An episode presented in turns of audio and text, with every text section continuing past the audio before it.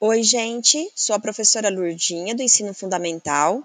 Eu vou ler hoje o livro A Bolsa Amarela, de Lígia Bojunga.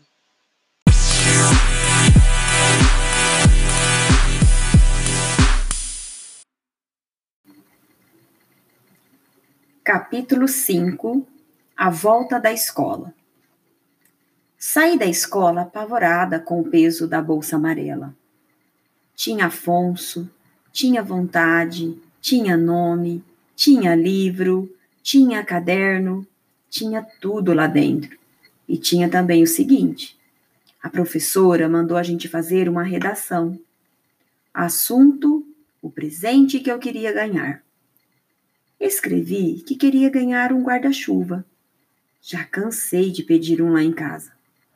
Comecei a inventar o guarda-chuva que ele ia ser e as coisas que aconteciam com ele. Quando eu estava no melhor da história, tocou a campainha. A aula acabou. A redação não estava pronta. Eu quis escrever o resto da história. A professora não deixou. Recolheu o caderno, a turma foi saindo e a história ficou sem fim. E aí, pronto. A vontade de continuar escrevendo apertou desatou a engordar, engordou tanto que eu mal aguentava carregar a bolsa amarela. Andei um quarteirão inteiro, com Afonso espiando a vida pela janela. Puxa, que peso! Eu tive que parar para descansar. O Afonso botou a máscara e saiu da bolsa. Enquanto você descansa, eu vou dar uma voltinha por aí. Quem sabe eu encontro uma ideia. Ele continuava louco para lutar pela tal ideia que ele ainda tinha que achar. Voltou dez minutos depois. Achou? Não, mas achei um guarda-chuva. Estava perdido. Fiquei muito contente, porque eu estava querendo te dar um presente. Toma. O Afonso tinha pegado uma mania. Era só não ter ninguém reparando que ele enfiava a cabeça na janela e ficava batendo papo comigo. Mal ele me deu o guarda-chuva, pulou para a bolsa, botou a cabeça para fora e começou a me contar tudo que o guarda-chuva tinha contado para ele. Na hora do guarda-chuva nascer, quer dizer, na hora que ele foi feito, o homem lá da fábrica, que era um cara muito legal e que gostava de ver as coisas gostando do que elas tinham nascido, perguntou: Você quer, ver, você quer ser guarda-chuva homem ou mulher? E ele respondeu: Mulher. O homem então fez um guarda-chuva menor. Que guarda-chuva homem. E usou uma seda cor-de-rosa, toda cheia de flor. O cabo ele não fez reto, não. Disse que guarda-chuva mulher tinha que ter curva e pendurou no cabo uma correntinha que às vezes o guarda-chuva homem não gosta muito de usar. Foi andando e pensando que eu também queria ter escolhido nascer mulher. A vontade de ser garoto sumia e a bolsa amarela ficava muito mais leve de carregar. Quando a guarda-chuva viu que o homem estava fazendo o cabo comprido, pediu: Ah, pode me deixar pequena? Quero ser pequena a vida toda. O homem se espantou. E se mais tarde você cismar de crescer? Não sei para quê, Ser pequeno é uma curtição. Mas ele ficou cismado. Às vezes a gente quer muito uma coisa e então acha que vai querer a vida toda. Mas aí o tempo passa. E o tempo é o tipo do sujeito que adora mudar tudo. Um dia ele muda você e pronto. Você enjoa de ser pequena e vai querer crescer. Será? É bem capaz. A guarda-chuva ficou pensando. Pensou bastante e depois resolveu. Então tá bom, me faz pequena, mas bota dentro de mim um jeito de ser grande. E o homem então fez a guarda-chuva do tipo que estica e fica grande se a gente puxa o cabo com força. Parei e olhei bem para a cara da guarda-chuva. Ela era uma graça. E era coisa boa, bem feita. Parecia até que tinha sido guarda-chuva da tia Brunilda. Muito obrigada, viu, Afonso? Eu pensei que só ia ter um guarda-chuva assim no dia que eu fosse grande. Você ficou mesmo contente, Raquel? Contentíssima. E aí virei para guarda-chuva e perguntei: Por que é que você não queria ser grande, hein? O Afonso foi logo respondendo: Porque ela adorava brincar. E gente grande tem mania de achar que porque é grande não pode mais brincar. Às vezes ela fica louca para experimentar crescer, só para ver se era mesmo verdade. Se quando a gente crescia, a vontade de brincar sumia.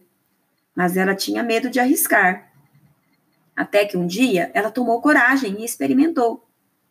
E sabe que ela curtiu demais? Claro que tinha que curtir. Quando a gente é grande, pode tudo, resolve tudo. Nada disso. Ela curtiu porque viu que uma coisa não tinha nada a ver com a outra. Ela podia muito bem ser grande e ela podia muito bem continuar brincando. E aí ela achou que a melhor brincadeira do mundo era toda hora passar de pequena para grande, de grande para pequena, de pequena para ir. Profit! Estalou, enguiçou e não passou mais para nada. É mesmo? Perguntei para ela. É sim. Não estou falando com você, Afonso. Deixa ela responder. Mas é que não adianta você perguntar para ela. Por quê? Nem ela entende o que você diz e nem você vai entender o que ela fala. Claro que entendo. Não entende. Entendo. E perguntei outra vez para guarda-chuva. É mesmo verdade que você enguiçou? Ela ficou quieta. Tô dizendo que não adianta perguntar. A língua dela é muito complicada. Só galo que entende. Quer fazer o favor de ficar quieto? Dei um apertão na guarda-chuva e falei: Responde. Mas ela não respondeu coisa nenhuma. Apertei com mais força. Responde, sim. Nada.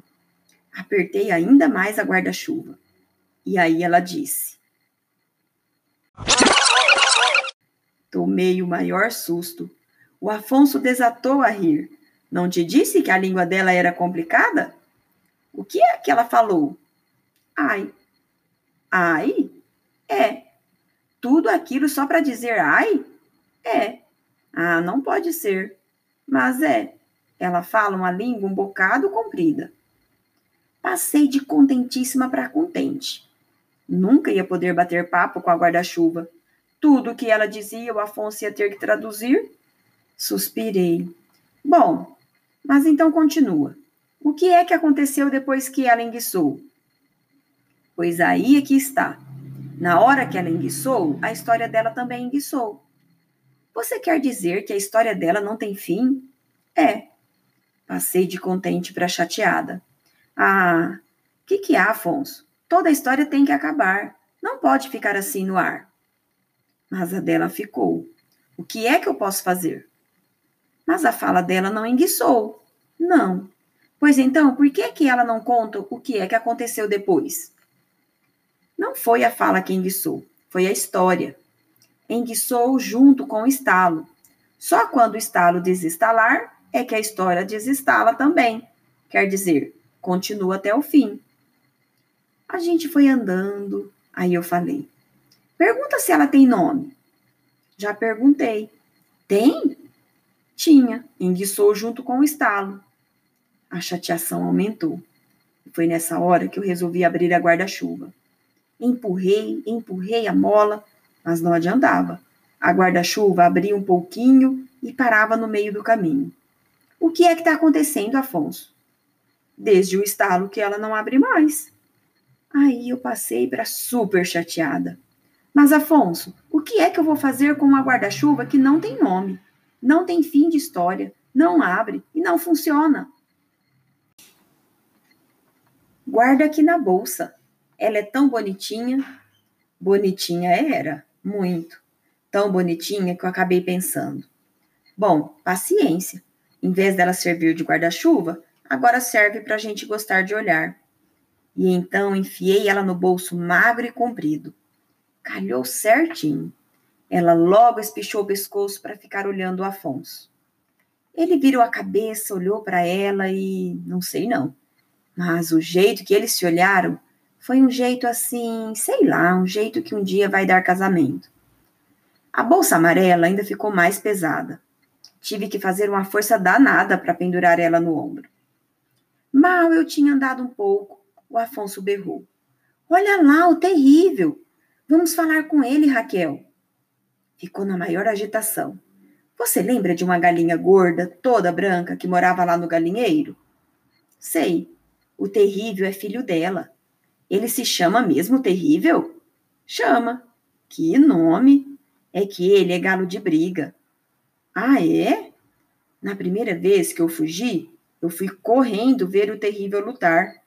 Ele era terrível mesmo, ganhava tudo quanto é briga. Mas no tempo que eu inventei o galinheiro, ele ainda não estava lá. Não, você não lembra que a galinha gorda vivia morrendo de saudade de um filho que tinha ido embora? É mesmo. Era o terrível. Desde pequenininho que resolveram que ele ia ser galo de briga, sabe? Do mesmo jeito que resolveram que eu ia ser galo tomador de conta de galinha. Você sabe como é esse pessoal. Querem resolver tudo pra gente.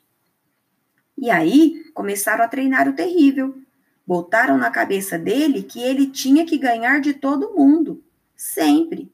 Disseram até, não sei se é verdade, é capaz de ser invenção, que costuraram o resto do pensamento dele com uma linha bem forte para não rebentar. E para ele só pensar: eu tenho que ganhar, eu tenho que ganhar. E nada mais.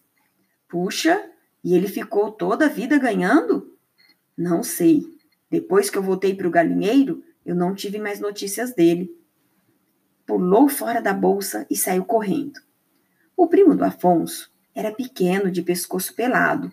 Não parava de sacudir a cabeça e tinha um jeito tão nervoso que dava até aflição. Estava jogando dados, sozinho.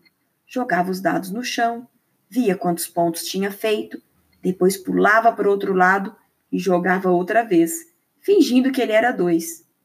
Fiquei louca para saber se ele estava ganhando ou perdendo dele mesmo. Ia até perguntar, mas o Afonso berrou: Meu primo, que saudade! O terrível tomou um bruto susto. Ficou doido, duro, que nem a gente fica quando acha que está em perigo. Em vez de abraçar o Afonso, ele falou: Aposto dez cruzeiros é, em mim numa briga aí com você. E já pegou um jeito de briga. Aí o Afonso, que se assustou, riu sem jeito. Que que há terrível? Você não lembra de mim? Sou teu primo, o rei. Só que agora não me chamo mais rei, me chamo Afonso. E essa é uma amiga, a Raquel. Eu tava com um pouco de medo dele, mas mesmo assim eu falei oi. Ele nem me olhou. Continuei falando com o Afonso. Tô apostando 10 cruzeiros como eu ganho de você. Mas que história é essa terrível? Por que é que você quer brigar comigo? Para mostrar que eu ganho de você bem fácil. Então finge que a gente já brigou e você já ganhou, pronto. Levantou a asa do terrível e berrou: Campeão, campeão, campeão! O terrível ficou muito espantado. Você não se importa de perder? De jeito nenhum. Mas como é que você pode?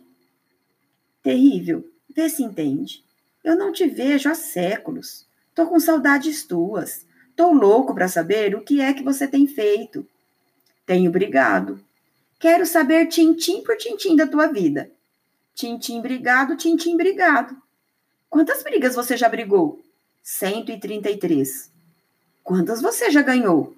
130. E quando é que você perdeu? Nas três últimas.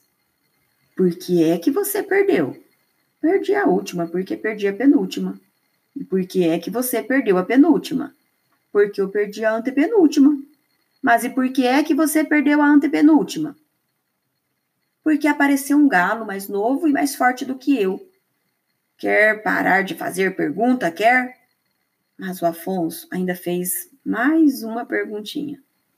Quando é que você vai parar de brigar? Ah, Ainda tem uma briga aí. E quando é que vai ser essa briga?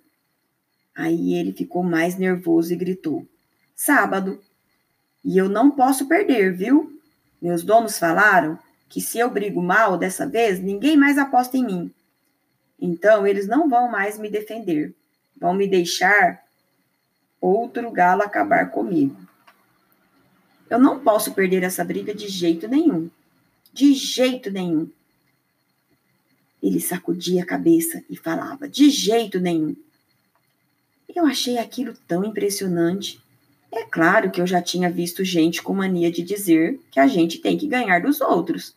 Tem que ser a primeiro disso, o primeiro daquilo, mas nunca pensei que alguém tinha que ganhar tanto assim.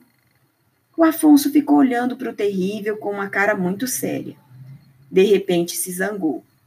Você ganhou 130 lutas. Ganhei.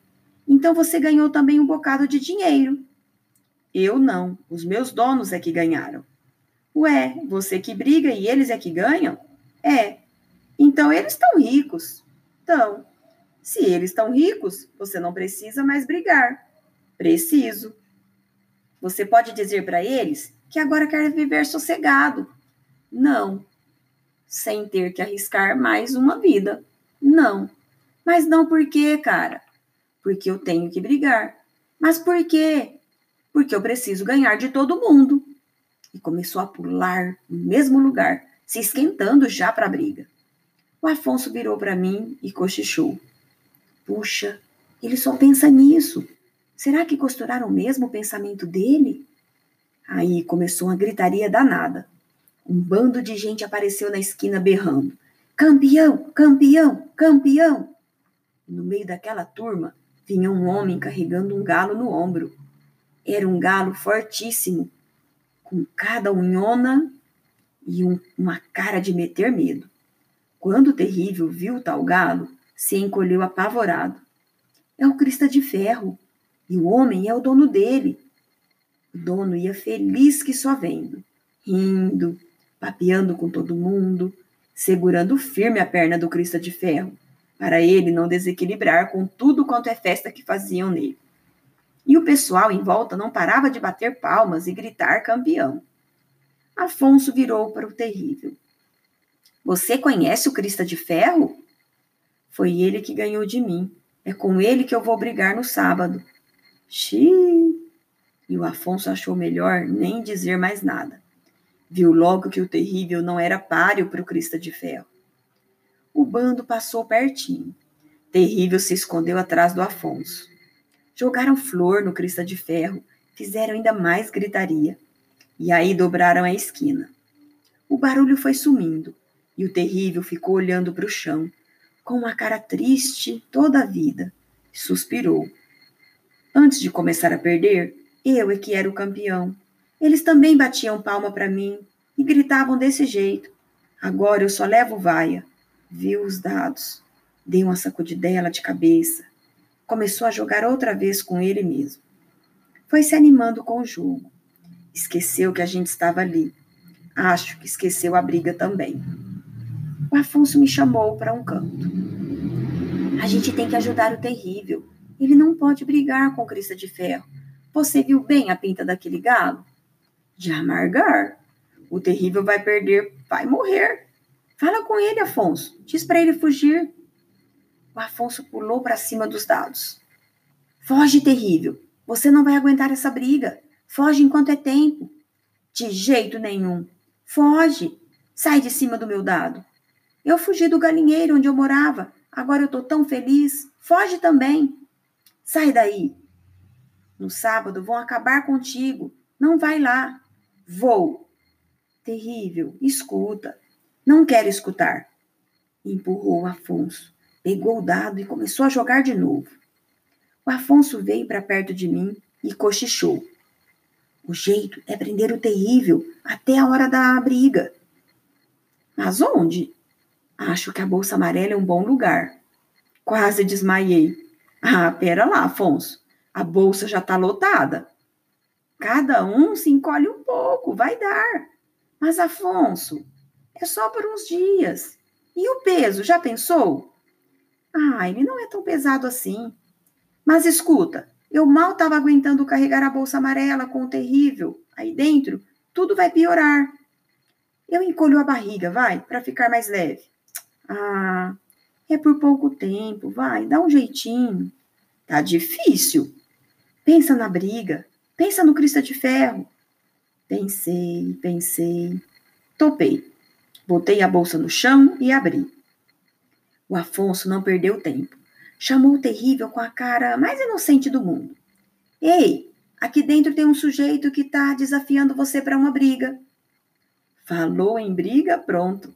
O terrível esqueceu. Manda ele aqui. Ele é um cara esquisito, só gosta de brigar aqui dentro da bolsa. Fica uma briga apertada. Que nada, tem muito lugar, espia só. Ele espiou. Cadê o cara? Mora aí nesse bolso. Abre o zip. O terrível pulou para dentro da bolsa e abriu o zip. O Afonso pulou atrás e eu fechei o fecho. Agora o terrível só saí lá de dentro depois da briga. Mas que peso! Puxa vida! Cheguei em casa mais morta do que viva.